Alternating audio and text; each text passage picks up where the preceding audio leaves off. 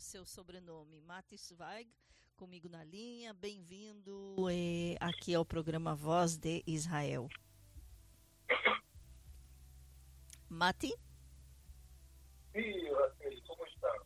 Muito bem. Só se você puder colocar, falar um pouquinho mais próximo do telefone, vai ser bom. Agora está melhor? Sim, muito bem. Bem-vindo aqui ao Voz de Israel e muito obrigada por esta entrevista. Muito obrigado a vocês e a toda a audiência, a todo quem está escutando agora. Bom, estão escutando no Brasil, nos Estados Unidos, na Bélgica eh, e aqui em Israel, é claro, também. Eh, só não estão escutando, eu acho, na sua terra natal, Uruguai.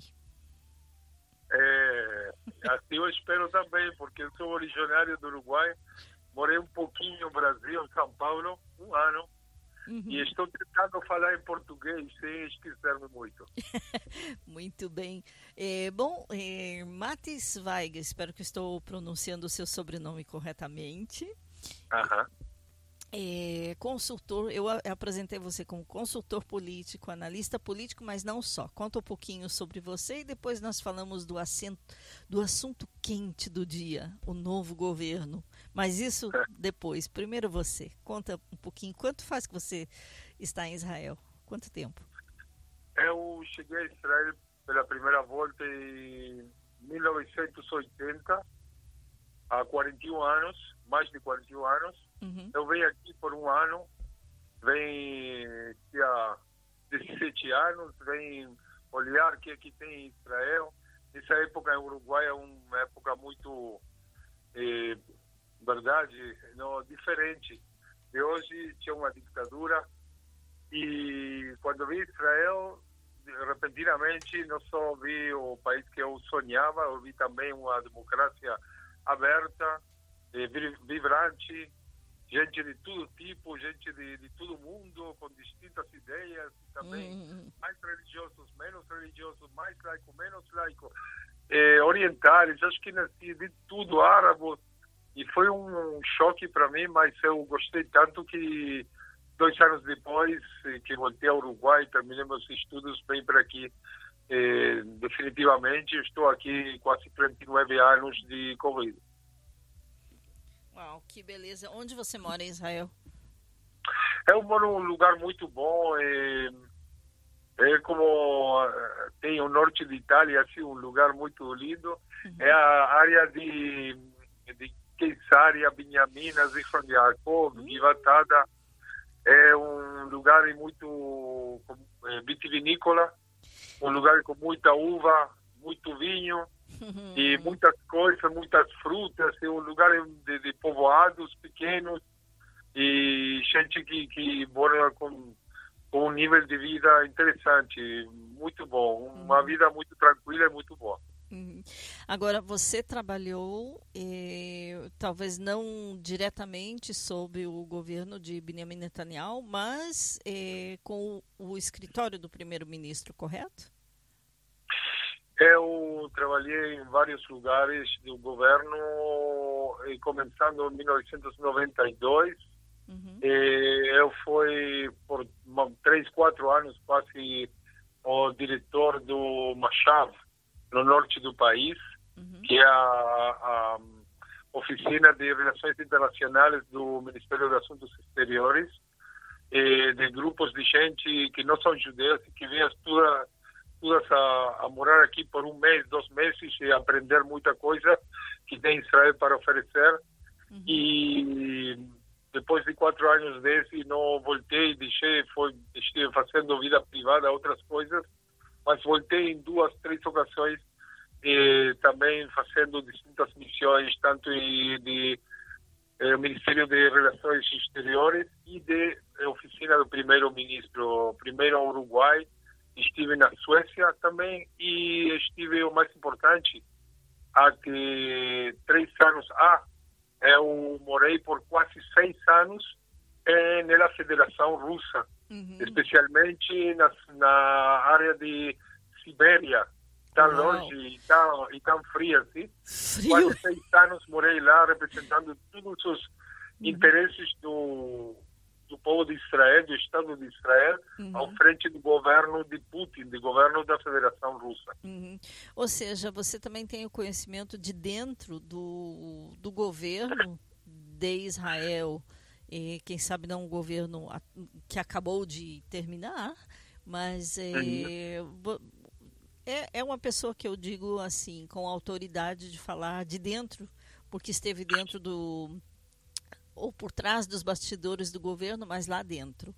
E, uhum. e agora, falando desse novo governo, será que é, é, é, eu diria assim, será um teste de é, confiança mútua entre todos os novos membros desse governo?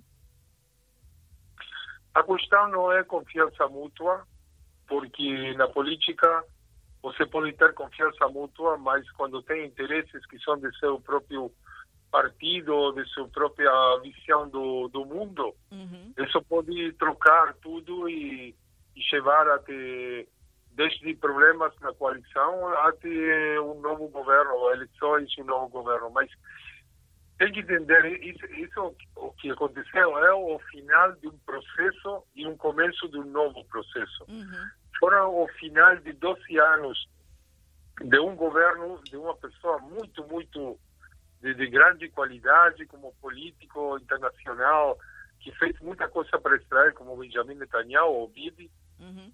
E, por outro lado, ele tinha um, uma forma de fazer as coisas unipersonal, que, que sempre toda a gente que estava ao, ao redor dele ficava ao final bem eh, não queria nem, nem ficar perto dele. Porque ele sempre trocava a forma de, de, de, tomar decisões e deixava fora do governo a gente que hoje em dia dos oito partidos que tem na coalição uhum. cinco foram assistentes de Bibi no passado é verdade, inclusive é, Lieberman, Saar, Lieberman é o primeiro, nos anos 90 ele saiu da academia, ele fez como eu, uhum. eh, o, o, título em Relações Internacionais, uhum. começou trabalhando para a Bibi como assessor, uhum. e aos anos queria virar um político independente e, e, começou a ser um inimigo de Bibi.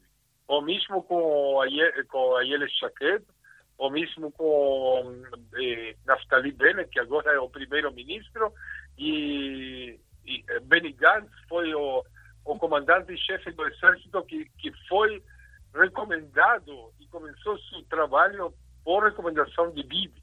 Uhum.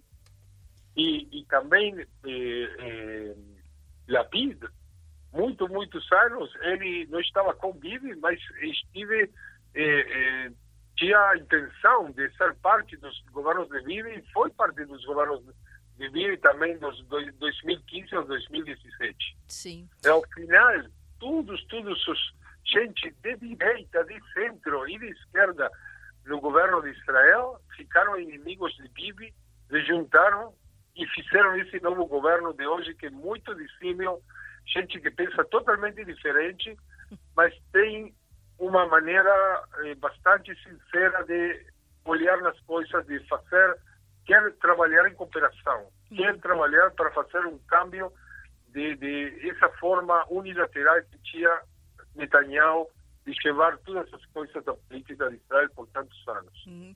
Agora, bom, temos assim é, muitas coisas. Esse governo é, é primeiriço, digamos assim. Uhum. Prim, uhum. Primeira vez que temos um primeiro-ministro religioso, Naf Naftali Bennett. É, primeira vez que um partido tão pequeno o presidente do partido tão pequeno, com seis, sete mandatos como Yamina, é, tem o seu presidente como primeiro-ministro. É, entre outras coisas. Quais seriam realmente, é, na sua opinião, é, antes de tudo, explicando aos ouvintes, aqui em Israel, sistema parlamentar não é sistema presidencial, é, mesmo que pareça ser, mas é, temos 120 membros na Knesset, o Parlamento de Israel, quando, para formar um governo, é, o partido com maior número de votos, é, tradicionalmente era assim, tinha que ter pelo menos 61 assentos ou 61 deputados, membros uhum. na Knesset, para ter o que é a chamada de maioria. E nunca nenhum partido teve 61, então sempre teve que formar coalizão com outros partidos. Essa é uma explicação breve. Uhum. Uhum. Agora, é, com tantos. Primeira vez que tem um partido árabe formando parte da coalizão. Por outro lado, Naftali Bennett, Guidon Sal, a Victor Lieberman, que já foram taxados de racistas. Que desafios tem esse governo? Eu acho que o que disse você não é que não seja verdade, mas tem muitos mitos. Uhum. Por quê? Primeiro que nada, não é a primeira vez que, que um governo começa sem 61, porque esse governo tem 62, incluso tem mais com, uhum. com partidos fora. Mas eh, tem dois que não votaram por ele, por ele e ganhou por 60, 59, 59 e começou. Uhum. Mas quando começa a trabalhar, ele sempre tem uma maioria de 101, mas no caso que alguma gente vai votar em contra, pode cair, teoricamente. Uhum. Isso é o primeiro. O segundo, tive já pelo menos um governo que começou de com 60, que foi o governo de Isaac Shamir em 1983. E terceiro, o que você diz, gente que ha sido taxada de racista, eu acho que isso é muito relativo, porque não sei quem chamou a quem racista, mas racistas tem na, na, na extrema-direita, claro. muita gente uhum. que são não só racistas, sino que são canistas e muito orgulhosos disso. Canista. É, o que eu digo que, por exemplo, o Lieberman já foi chamado por pessoas, por partidos árabes, eh, de ser racista, o que não é verdade. Eh, Naftali Bennett já foi também chamado pelos eh, esquerdistas do Meretz de ser é, homofóbico, é, racista, mas não é bem assim. Ou seja, é, não é, não faz mal. Eles estão juntos agora. O que eu sempre digo é que tem interesses que são supremos e tem interesses que são pequenos. Uhum. Então, se, se você tem um partido, porque ninguém é 100%, 100 limpo e ninguém é 100% sujo. Uhum. É, se você tem um partido como o Yemina, que fala de que o principal é a anexação do Judéia e Samaria, uhum. eles sabem que esse governo não vai poder fazer. Se você tem uma pessoa como Lieberman, que no passado falou de que todos os árabes têm que assinar que são eh, fidelis ao Estado de Israel e não tem que perder os direitos aqui, há muito tempo que ele não fala disso, porque entendeu que isso é algo que se diz para eleições e não não é não pode fazer isso pela força uhum. e assim etc etc Meres pode falar contra Bennett e Bennett pode falar contra Meres por diferenças ideológicas o que eles falaram essa forma de governar de Bibi levou a muita gente a, a, a estar com ódio uns de outros e nós temos que fazer uma correção dessa situação. Uhum. Temos diferenças ideológicas, tem partidos de direita e partidos de esquerda, e que, que em Israel, direita e esquerda não é o que se conhece em Latinoamérica, é diferente. É, é, aqui, direita e esquerda não passa pela parte econômica, passa mais pela parte de como se vê o futuro das relações com os palestineses. Uhum. Como se vê o futuro com a relação com Gaza, como se vê o futuro com a relação com tudo o Médio, o Médio Oriente e como se vê as relações com os Estados Unidos também. Tudo isso passa pela esquerda e direita e não por questões econômicas. Em Israel tem coisas muito interessantes, gente de, de, de direita que se chama. Uhum. E se você fala com eles, tem uma visão do mundo socialista ou social-demócrata. Uhum. E tem gente que se chama de esquerda que são totalmente burgueses, neoliberais, então, a parte econômica não passa por as discussões centrais que tem na sociedade israelense. Na sociedade israelense passa pelas diferenças sociais, pela economia também, mas também pelas relações entre religiosos e não religiosos. Mais religiosos, menos religiosos. Árabes e israelenses. Energia e, e, e tudo isso uhum. que é parte da diferença, da heterogeneidade que tem a sociedade israelense, que é incrível, é dinâmica, está constantemente trocado. Quando eu vi Israel, tinha 3,5 de milhões de pessoas, só 40 anos. Ah, hoje tem 9 milhões Uau, de, é de pessoas. Só em 40 anos. E a gente vai cambiando, os sim cambiaram. É, socialistas e hoje são simplesmente eh, eh, povoados coletivos com um nível de vida muito alto, porque muita gente quer morar lá, e não importa se a gente que quer morar lá são de esquerda ou direita. Tem que acreditar isso, porque conheço muito bem. Eu morei em Kibbutz 12 anos. Ah, uau! que kibbutz? É Gatone, é perto da fronteira com o Líbano, no norte. É, uau, lugar lindo. Muito lindo. Lindo, lindo, lindo. E uma coisa que eu queria falar também, uhum. porque eu acho que muita gente que está escutando pode ser que não pertence ao povo, ao povoado judeu, ao povo judeu e que seja eh, cristão ou evangélico. Uhum. Exatamente. E uma coisa muito importante, em Israel, nos últimos anos, a preponderância que tiveram os partidos eh, ultra-ortodoxos ha, ha sido tão grande que se ha feito uma divisão muito grande entre Israel e os judeus de outros países do mundo, especialmente Estados Unidos, Canadá, uhum. eh, etc.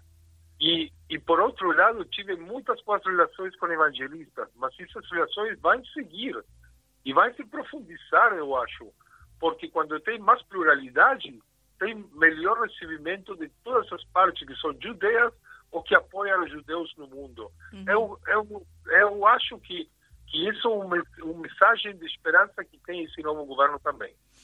É verdade, porque a outra coisa também que estavam dificultando muito, por exemplo, a vida de quem queria se converter ao judaísmo, eh, de quem queria fazer aliar, tipo Bodkim Batzitziot Mashenikra, é, revisando cada um dos incisos do que tem que fazer e não fazer, e fazer né? Sim?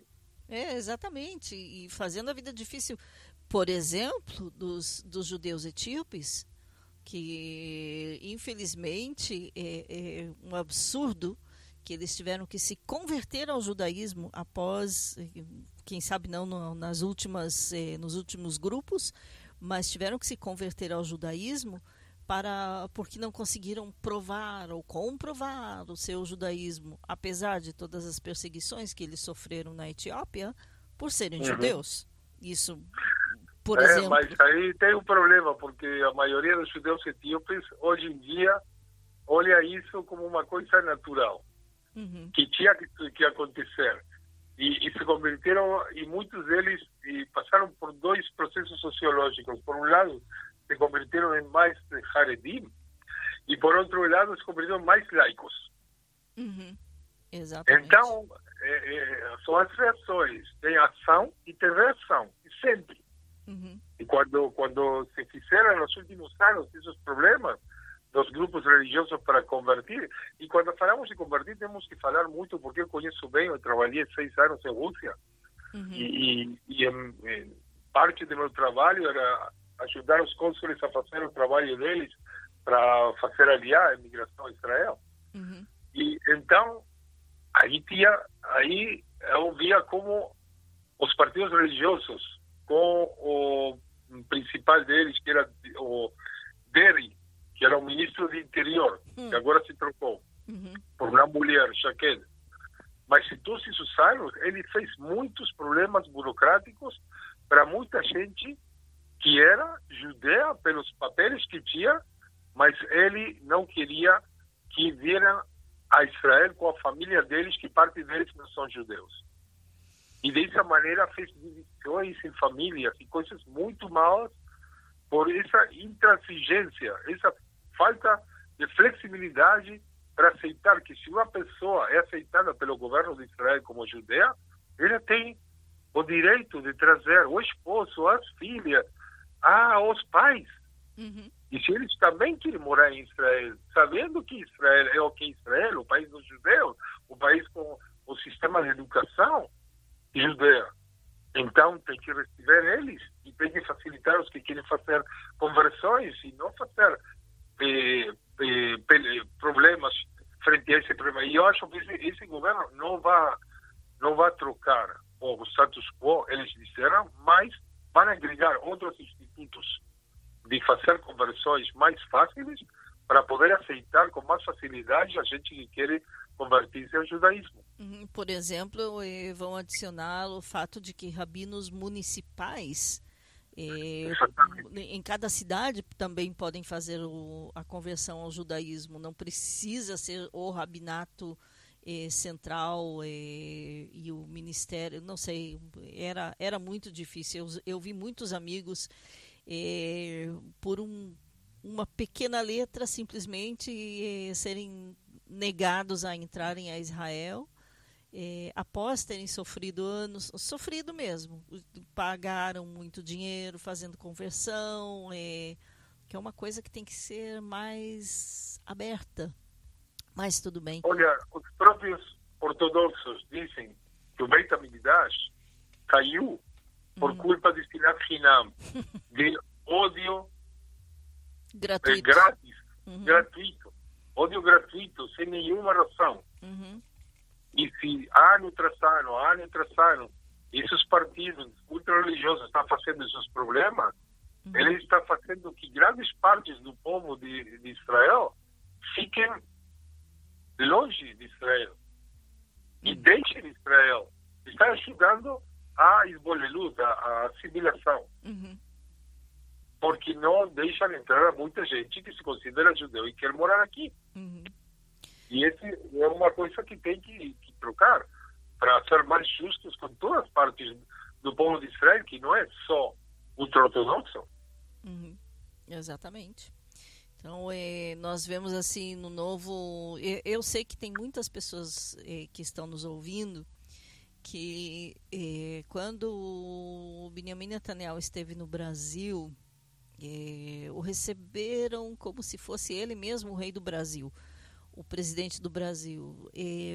Sim, ele foi fez boas é, relações exteriores, só que depois de 12 anos de muitas coisas que não estão mudadas, então realmente nós nós vemos no, nosso, no novo governo uma esperança, correto? Isso é correto e, e para mim é, tem muito dor também. Uhum. Porque por muitos anos podiam fazer outro tipo de governo. Por, por exemplo, todos os partidos sionistas não queriam fazer entrar a um partido que não são sionistas como o RAM, por exemplo, uhum. dos árabes. Apesar de que isso, eles são diferentes e querem entrar para tratar os problemas reais sociais que tem a minoria árabe e não só falar dos palestinos e do futuro da Palestina. Uhum. Então, essa foi a primeira vez, uma, um quebro de, de paradigma. Uhum. De, algo não, não, não, sucedi, não, não aconteceu em Israel. E, por outro lado, para mim dá lástima, porque muitos anos esteve uma pessoa com tanto carisma, com tanta inteligência, como Benjamin Netanyahu, uhum. que eh, programas econômicos muito bons por anos, que fez paz com vários países árabes e que fez muita coisa boa para Israel e, por outro lado, para sobreviver politicamente, ele fez coisas que não tinha que fazer. E por isso todos os restos dos partidos se uniram contra ele.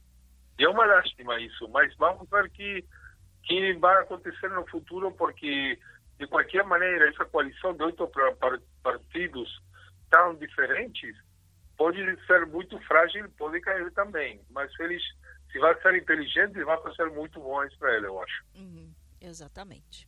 Bom, é, e com isso eu quero lhe agradecer, é, Mati Zweig, é consultor e analista político, mas é, não só, também empresarial é, uhum. daqui de Israel, ou seja, que vive aqui em Israel, uruguaio, uhum. é, Jorua, é, Penharol.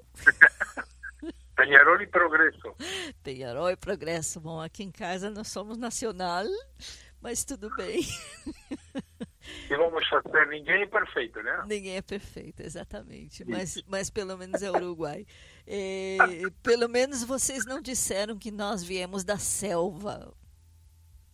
Não, isso é muito positivo, Rafael. Eu é, amo Israel. Eu estou aqui mais de 40 anos, eu amo uhum. Israel, eu estive em cinco guerras, uhum. estive muitas vezes no Miluim, na reserva de Israel. Uhum. E aí você pode olhar em, em nos fatos, né?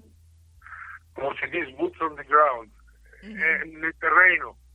Exatamente. Como se comporta o povo de Israel. Uhum. Gente mais religiosa, menos religiosa, laico, não laico, eh, de aqui, de lá, drusos e, e árabes cristãos, e todos juntos, juntos, tentando fazer de Israel um país melhor.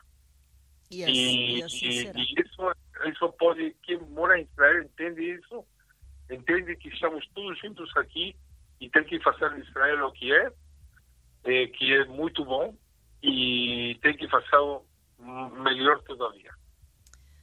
Amém to that. Amém to that. Amém. Muito obrigada, Matis Weig. E eh, quero convidar vocês, amados ouvintes, inclusive a enviar aqui perguntas e suas reações. Eu vou enviar depois para o Mati. Eh, obrigada, muitas graças. E espero que po possamos voltar Muito a conversar obrigado. mais vezes. E agora vou a outro dos meus amores, que é escutar música brasileira. Eu amo Fagner, Zé Cabaleiro e muita gente mais. Muito bom. Toda hora. Bye, bye. Bye, bye. E esse foi Matis Weig, consultor, analista político, com essa entrevista exclusiva aqui para o Voz de Israel. Inclusive, acho que você pode procurar e ver outras, eh, outros vídeos e outras eh, análises dele. Bom, vamos lá com música.